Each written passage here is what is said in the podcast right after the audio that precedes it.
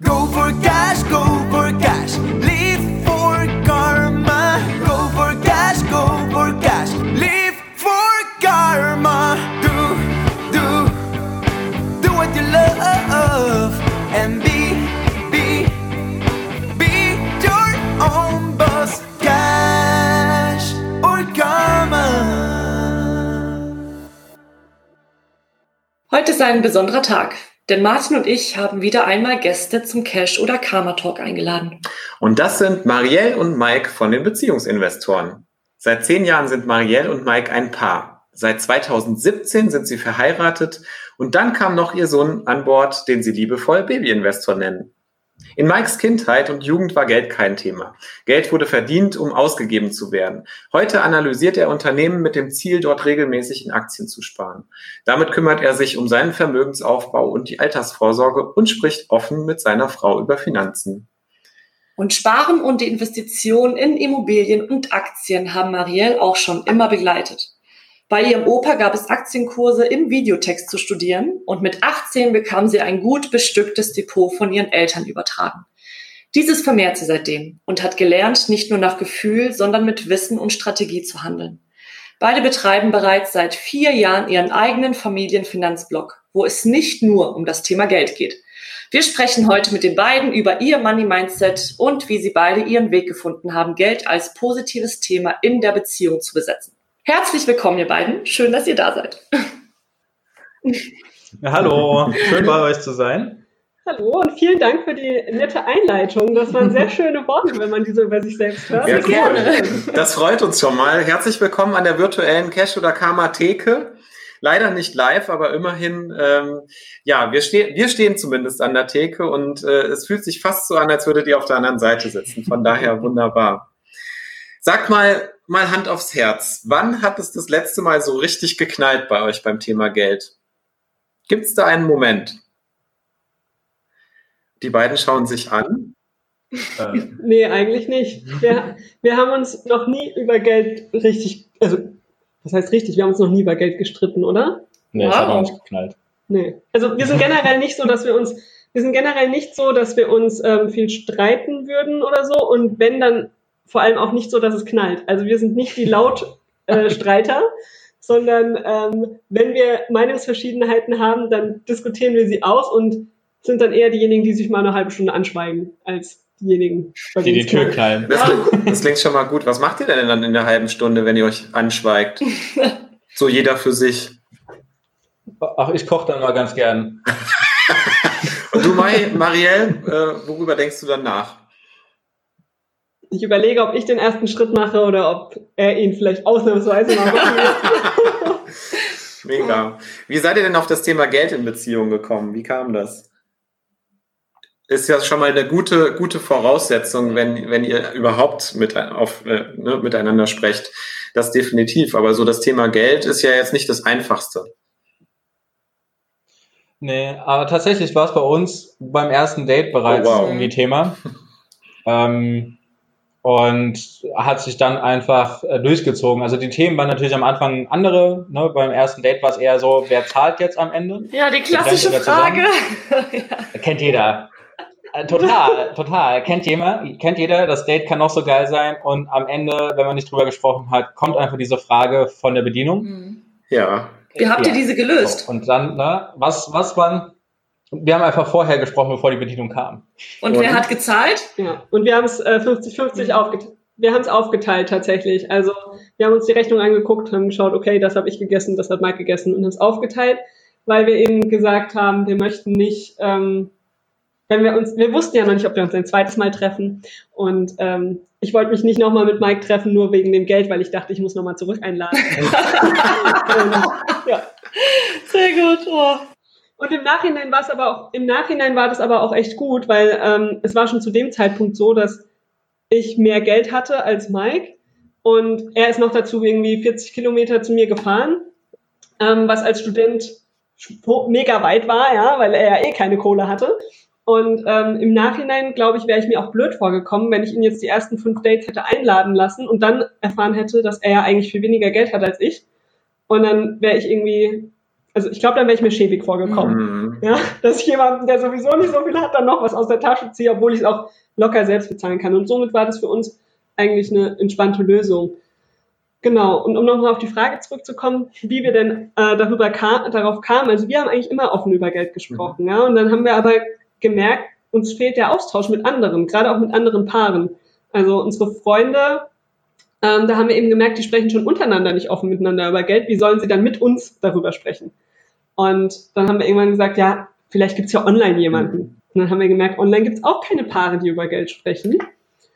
Und dann haben wir irgendwann gesagt, okay, jetzt machen wir es halt selbst und bringen das in die Welt. Cool. Wie, wieso hab, habt ihr überhaupt das Bedürfnis gehabt, euch darüber austauschen zu wollen? Mit anderen Paaren. Also es gibt ja Menschen, die gar nicht über Geld sprechen, auch in Mhm. Beziehungen nicht, verdienen es einfach, geben es aus. Woher kam das Bedürfnis? Also mit anderen Paaren einfach zu gucken und zu erleben, wie andere das dann machen. Mhm. Ne? Also ich meine, wir sind so in unserer Blase drin und äh, wir tüfteln da so vor sich rum, aber vielleicht gibt es einfach bessere Lösungen oder andere Gedankenansätze und da waren wir neugierig und wollten einfach wissen, wie wie es denn bei anderen aussieht. Und da ja, bekamen wir leider nur Schweigen als Mhm. Antwort. Ja, das kennen wir gut. Das kennen wir gut hier auf der anderen Seite der Cash- oder Karma-Theke. Das betretene Schweigen. Genau, das ist ja auch der Ja. Grund, äh, oder ja, wir haben natürlich da auch ein gemeinsames Anliegen. Wir wollen ja alle über Geld sprechen, weil es eben wichtig ist, darüber zu sprechen. Das stimmt. Und wie fing das dann an mit eurem Blog? Könnt ihr das beschreiben? Ja, das, das war eigentlich so, dass ähm, ich während meines Studiums und nach meinem Studium das Bedürfnis hatte, weiter selbstständig zu sein. Und habe dann gesagt, naja, komm, lass uns doch da was machen. Zeitgleich haben wir dann immer mehr Finanzblogs gelesen, immer mehr Bücher gelesen und waren dann irgendwie drin in dem Thema. Und dann kam hinzu, dass wir äh, keine Ansprechpartner hatten, einfach mit anderen über Geld zu sprechen. Und da haben wir festgestellt, dass es einfach in Deutschland keinen Blog gibt, der das bearbeitet, dieses Thema. Und dabei ist es so unfassbar wichtig. Mhm. Und dann haben wir kurzerhand gesagt, das machen wir. Genau, ich habe immer sämtliche Mama-Blogs und Reiseblogs verschlungen und habe immer zu Mike gesagt, ich will auch so einen Blog haben. Und dann hat er irgendwann gesagt, jetzt machen wir das. Und zwei Wochen später gab es die Beziehungsinvestoren. Ja. Ähm, Wow. das, ja, so schnell ging das dann. Also es war echt eine schnelle Sache. Wir haben eigentlich innerhalb von zwei Wochen das alles aus dem Boden gestampft, gell? Ja. Mm, Und es hat sich dann natürlich sehr entwickelt im Laufe der Jahre. Klar. Und auch der Schwerpunkt hat sich, seit wir selbst Eltern sind, natürlich auch noch mal ein bisschen verändert. Ähm, zu Beginn wollten wir eigentlich darüber erzählen, was für Aktien wir kaufen, was für Strategien man verfolgen kann und so weiter. Und inzwischen ist es halt auch sehr viel rund um das Kommunikationsthema, um Rollenerwartungen, um Karriere. Ähm, also Mhm. alles, was im weitesten Sinne mit Geld in der Beziehung zusammenhängt. Spannend. Ähm, was ist es denn, was es für euch so wichtig macht, das Thema Geld in der Beziehung auch offen anzusprechen? Ja, ähm, also es ist einfach in jeder Phase unseres Lebens spielt Geld in irgendeiner Form eine Rolle. Mhm. Und in dem Moment, wo ich nicht mehr darüber alleine entscheide, sondern jemand anderen mit im Boot habe, muss ich einfach ähm, das Ganze ansprechen. So, das mag jetzt banal klingen, aber es fängt einfach schon mit dem Essen an. Ähm, Mhm. so, wir coachen ja auch Paare und sind mit denen auch in Gesprächen. Und was da zum Beispiel ein sehr häufiges Thema ist, was, was herauskommt, ich mag die Öko, äh, Bio. Bio, äh, nachhaltigen Produkte. Die sind Mhm. dreimal so teuer. Und mein Partner möchte aber preisbewusst einkaufen. Mhm. Ich habe gerade das Gefühl, wir hätten uns schon mal darüber unterhalten.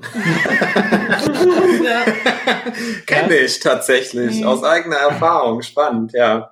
Richtig. Genau, so, und dann haben wir eigentlich ein Thema, Essen tun wir jeden Tag und wir müssen uns darüber unterhalten, wie wir das Ganze lösen. Und äh, jetzt ist es nicht nur das Essen, sondern es ist, wenn man zusammenzieht, auch noch die Miete, es sind die Nebenkosten, es ist, wenn man noch nicht zusammenzieht und Sex hat, ist es der Sex. Normalerweise bezahlt das die Frau über die Pille, Mhm. ist aber auch nicht selbstverständlich. Bei Kondom ist es meistens der Mann, der das bezahlt. Ähm, da ist halt auch die Frage, so, man hat beide, beide haben Spaß dran, Mhm. aber einer bezahlt. Und ähm, ja, so ist es halt in jeder Nische vorhanden und damit einfach ein wichtiges Thema, was, wo man sich drüber austauschen sollte. Ihr sprecht wahnsinnig gerne über das Thema Geld. Wie war das denn in eurer Kindheit? Also da muss es ja wahrscheinlich in der Kindheit auch irgendwie einen Ankerpunkt gegeben haben. Also bei mir war es so, dass immer über Geld gesprochen wurde, aber eher aus dem Aspekt raus, ähm, wie man spart. Also dass Sparen wichtig ist und ähm, bei meiner Familie war auch immer der Punkt, dass es hieß, okay, wenn du das haben willst, dann sparst dir von deinem Taschengeld zusammen oder so, ja. Also meine Eltern haben da sehr Wert drauf gelegt, dass wir auch den Wert von Sachen irgendwie wertschätzen. Ähm, genau, also bei uns war das immer ein Thema. Und dann hatte ich natürlich auch Berührungspunkte. Meine Eltern haben mehrere Immobilien auch gehabt und immer mein, und mein Vater hat immer mal Aktien investiert, mein Opa auch sehr viel. Also von daher, ich habe es immer mitgekriegt. Da wurde aber jetzt nicht so viel drüber gesprochen. Das wurde einfach gemacht. Ja? Aber das kriegst du natürlich trotzdem mit als Kind, dass die Eltern darüber sprechen und so weiter. Also bei uns war es immer ein offenes Thema. Ähm, und vor allem uns Kindern, also ich habe noch zwei jüngere Brüder, wurde halt immer ans Herz gelegt, ja, man muss sparen und wenn man was erreichen will, dann ähm, ist Geld einfach wichtig. Ja? Also ich glaube, dass das schon fast dazu geführt hat, dass ich ein bisschen geizig bin.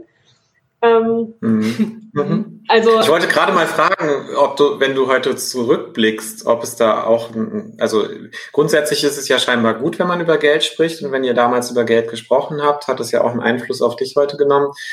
Ähm, wenn du zurückblickst von heute, ähm, Gab es da auch negative Aspekte, die du heute mit dir rumschleppst, indem du zum Beispiel sagst, du bist jetzt ein bisschen geizig? Ist das denn schlecht, dass du jetzt ein bisschen geizig bist oder wie siehst du das? Also ich bin da tatsächlich gerade im Moment ein bisschen auch dran am Arbeiten, weil ich einfach merke, wenn ich zum Beispiel in die Stadt gehe und ich, ich brauche neue Schuhe, weil meine Schuhe einfach alle Löcher haben. Ich gehe an den Schuhladen und ich gucke nicht, welche Schuhe gefallen mir am besten, sondern ich gucke erstmal auf die Preisschilder. Ich gehe auch erstmal zum Sonderangebotestand ja, und gucke da. Wenn mir da dann nichts gefällt, dann gehe ich woanders hin und gucke und dann ist es auch okay. Aber da, da denke ich mir so, ja, okay, auf die fünf Euro kommt es jetzt eigentlich auch nicht an, gell? Also, mhm. aber da merke ich, dass ich schwer loslassen kann von diesem eingebläuten Sparen und wir gucken, was wir die günstigste Möglichkeit finden. Ähm, obwohl es gar nicht nötig ist. Also es war bei meinen Eltern jetzt auch nicht so, dass das Geld mega knapp war, aber es wurde einfach immer auf den Preis geguckt, würde ich schon sagen. Mhm. Und ja, Mike, willst du vielleicht noch erzählen, wie es bei dir anders war? Weil das ja auch Sehr gerne. den Kontrast zu sehen, oder? Mhm. Ja, ähm, genau. Bei uns war es gar kein Thema. Aber was heißt gar kein Thema? So dieses ganze Investitionsthema, das war überhaupt nicht vorhanden. Ähm, weder Aktien noch Immobilien noch irgendwas. Ich wurde mit 16 äh, von meiner Mutter zur Sparkasse für die Deka-Fonds begleitet. Ich glaube, das ist so der typischste Weg, den man gehen kann. Und, um was da ähm, zu machen? Vielleicht kurze Nachfrage so, so, dazu so einen Sparplan einzurichten. Also mhm. Das, ein Vorsparplan dann. Genau, so einen Vorsparplan einzurichten. Ähm, weil man ja irgendwie doch was für die Altersvorsorge machen soll. Und dann habe ich da als 16-jähriger Junge gesessen, keine Ahnung davon, der hat irgendwas erzählt. Das hat sich natürlich gut angehört, was er erzählt hat, weil das ist ja auch immer schlüssig, wenn der äh, Verkäufer das erzählen. Und äh, dann habe ich das abgeschlossen, aber dann noch nie mit der beschäftigt oder so. So, das war meine einzige Berührung mit Investitionen, bis es dann bei uns losging. Und ansonsten, Geld war eigentlich nur äh, für Noten gab es Geld von den Großeltern und dann hatte ich verschiedene Sparschweine, wo das reingeworfen wurde.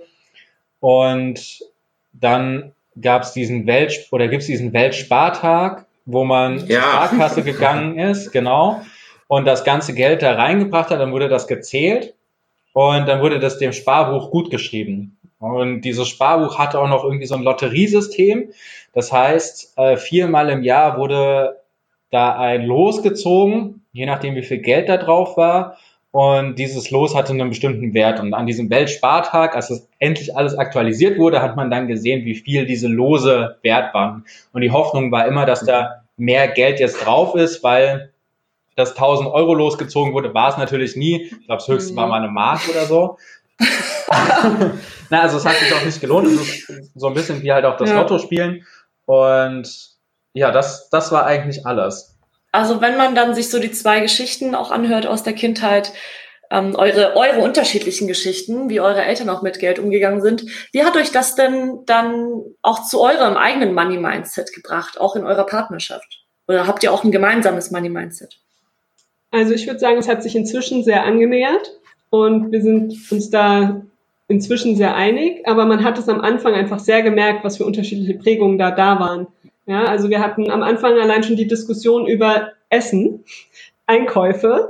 Ähm, ich wollte das halt ganz genau dokumentieren, wer gibt was aus und dann machen wir am Monatsende einen Ausgleich, ne? dass da niemand zu viel zahlt, sondern dass wir das 50-50 aufteilen. Das war eigentlich unsere Abmachung.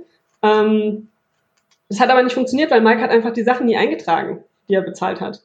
Und ich habe dann am Monatsende immer da gestanden und habe gesagt, ja, also jetzt kriege ich noch 50 Euro von dir. Und dann hat er gesagt, nee, ich habe doch das und das und das bezahlt. Und dann habe ich mich wieder geärgert und mir gedacht, warum trägt er das nicht ein? Jetzt kommt er um die Ecke, wer weiß, was er noch alles mhm. vergisst. Und mhm.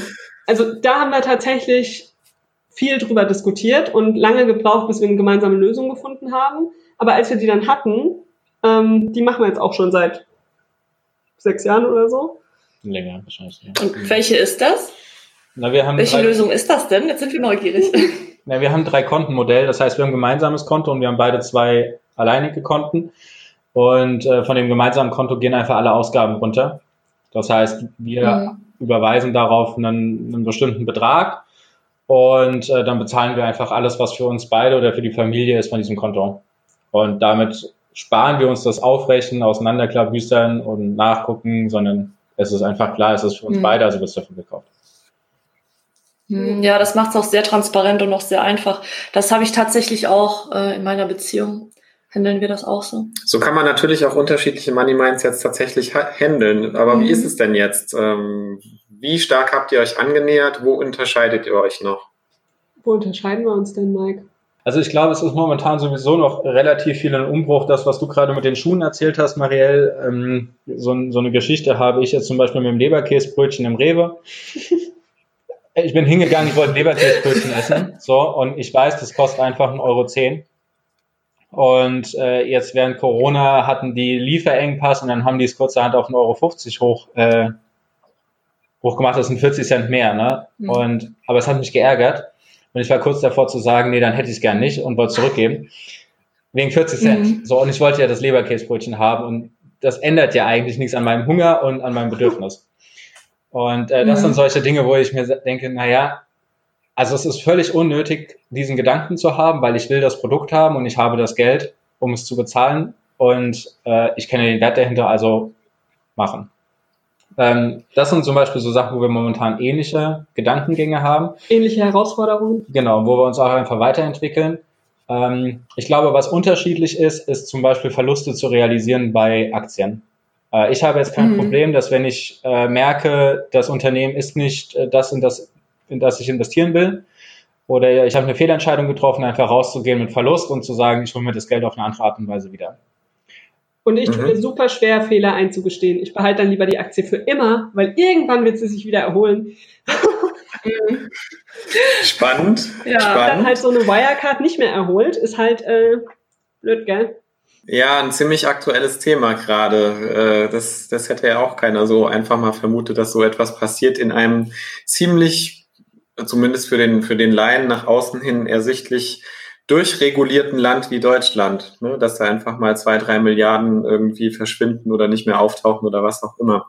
Mike, du hast eben gesagt, die 40 Cent Differenz beim Leberkäsbrötchen, die würden, hätten dich zu Weißglut getrieben, hast aber kein Problem auf der anderen Seite Aktien zu verkaufen, wo du ein paar, ein paar Verluste realisierst. Das wird, wird wahrscheinlich viele Leberkäse Leberkastbrötchen gekostet haben, oder? Auf jeden Wie Fall. erklärst du dir diesen Unterschied?